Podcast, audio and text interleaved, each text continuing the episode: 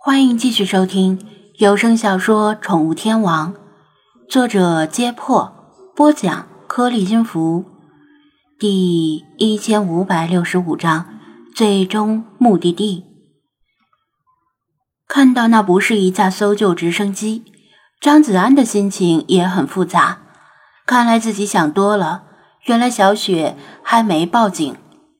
既不是一架警用直升机，更不是一架。军用直升机，从它蓝白色的涂装来看，它只是一架普通的民用直升机。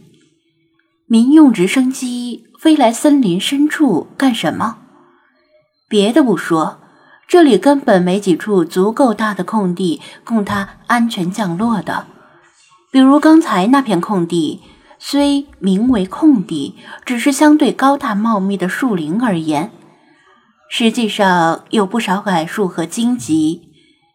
如果是普通的森林，直升机里的人员也许可以放根绳子垂落到地面，然后直升机悬停，机内人员像特种部队一样顺着绳子滑到地面。但这种方法在红木森林是行不通的，因为红木这种树太高了，动辄几十米、上百米。在空中看不到地面，地面什么情况完全不清楚。就算真的特种部队来了，也不敢冒险往下滑，而且绳子可能都不够长。所以，如果这架直升机不是来执行搜救任务的，那么前方一定有可供它安全降落的空地，很可能是人为修造的起降地点。张子安马上想到了里皮特的老巢，全身的汗毛都竖起来了。如果这架直升机跟里皮特有关，那刚才真的点燃道路火炬发信号，不至于自投罗网呀。直升机从头顶飞过去，他看到了直升机尾巴涂刷的标志，不禁又是一愣，那上面。写的是繁星集团的英文名称，怎么回事？繁星集团的直升机怎么出现在这里？望着直升机渐渐消失的影子，他迷惑了。他与世隔绝的这几天，外面的世界到底发生了什么？是不是乐视狗粮的事情终于瞒不住了？他早就知道。乐视狗粮用低价格和相对不错的品质，正在快速攻占市场。销售代表私下给宠物店店长的高额回扣，更是大杀特杀的利器。没有几个人能顶住这种诱惑。繁星不少加盟店和直营店里都把乐视狗粮放在最醒目的位置上销售。若这款狗粮没问题，也就罢了。毕竟这世界上的事儿就是如此，始终存在灰色的潜规则地带。但事实上，低价和高质本身就是很难调和的。乐视狗粮用的原料是北美鹿类养殖场急于脱手的圈养鹿，其中可能有不少活鹿已经被软蛋白感染，生命力极为顽强的软蛋白。被加工成狗粮之后，依然能够保持活性。进食了大量乐视狗粮的狗，很可能被感染；而某些特别喜欢吃狗肉的人，再吃了狗肉，也可能被感染。不仅是狗，如果有人吃了患有海绵状脑病的猫，或者患有慢性消瘦病的鹿，同样可能被感染。滨海市疾控中心收容的那几个垃圾站员工，可能就是最早一批被感染的人。这是不治之症，人命关天。事情一旦被坐实并曝光出来，矛头将直指这款狗粮在国内的代理商和销售商。尽管是繁星连锁店的店长们自行决定销售这款狗粮的，但事情一旦在网络上发酵，没人会在意连锁店是否经过了总公司的授权，对公司的形象有致命的打击。大概繁星高层终于注意到事情的苗头不对，寻根溯源，前来美国考察并解决这件事儿。想到这里，张子安心里如释重负的感觉。有繁星这样的巨头出面插手，似乎已经不用他多管闲事了。然而，他往深处一想，隐隐又觉得不对。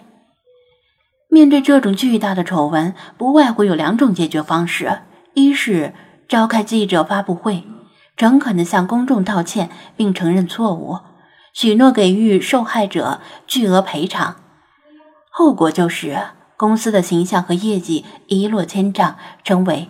万夫所指。另一种方式就是权衡利弊之后，决定不惜一切代价，尽力隐瞒错误，直到再也无法掩盖的那一天。纵观古今中外，绝大部分公司都选择了后者。毕竟人不为己，天诛地灭，没有哪家公司会主动曝光自己的错误。如果繁星也选择了后者，前来红木恐怕不是解决事件，而是为了降低事件被曝光的几率。想来想去，他觉得不能把希望完全寄托在繁星身上，暂时不要改变自己的计划，该做什么就做什么。等离开森林之后，就把视频录像邮寄给环保组织和猎鹿人协会，再往视频网站里上传一份。至于里皮特等人，自会有 FBI 来收拾他们。层层叠叠的树冠很快将直升机的身影遮掩，只能听到隆隆的噪音，迅速向前方远去。灰狼和鹿群没见过能发出如此巨吼的空中怪兽，直到此时才慢慢镇静下来。精灵们刚才说了几句话，但都被螺旋桨的声音掩盖住了。等稍微安静之后。老查重新问道：“子安，那是直升机，所为何来？”他把自己的推测告诉精灵们。老查点头：“言之有理，确实不可不防。若繁星斟酌再三，却决定与里皮特沆瀣一气，联手隐瞒此事，那无异于……”与虎谋皮。幸亏现在是网络时代，若是倒退二十年，像他这样的普通人想要对抗一家大公司，无异于痴人说梦。但网络提供了无限的可能性。这年头，什么东西一旦被上传到网上，就基本不可能再消除。而官方也越来越关注网络的影响。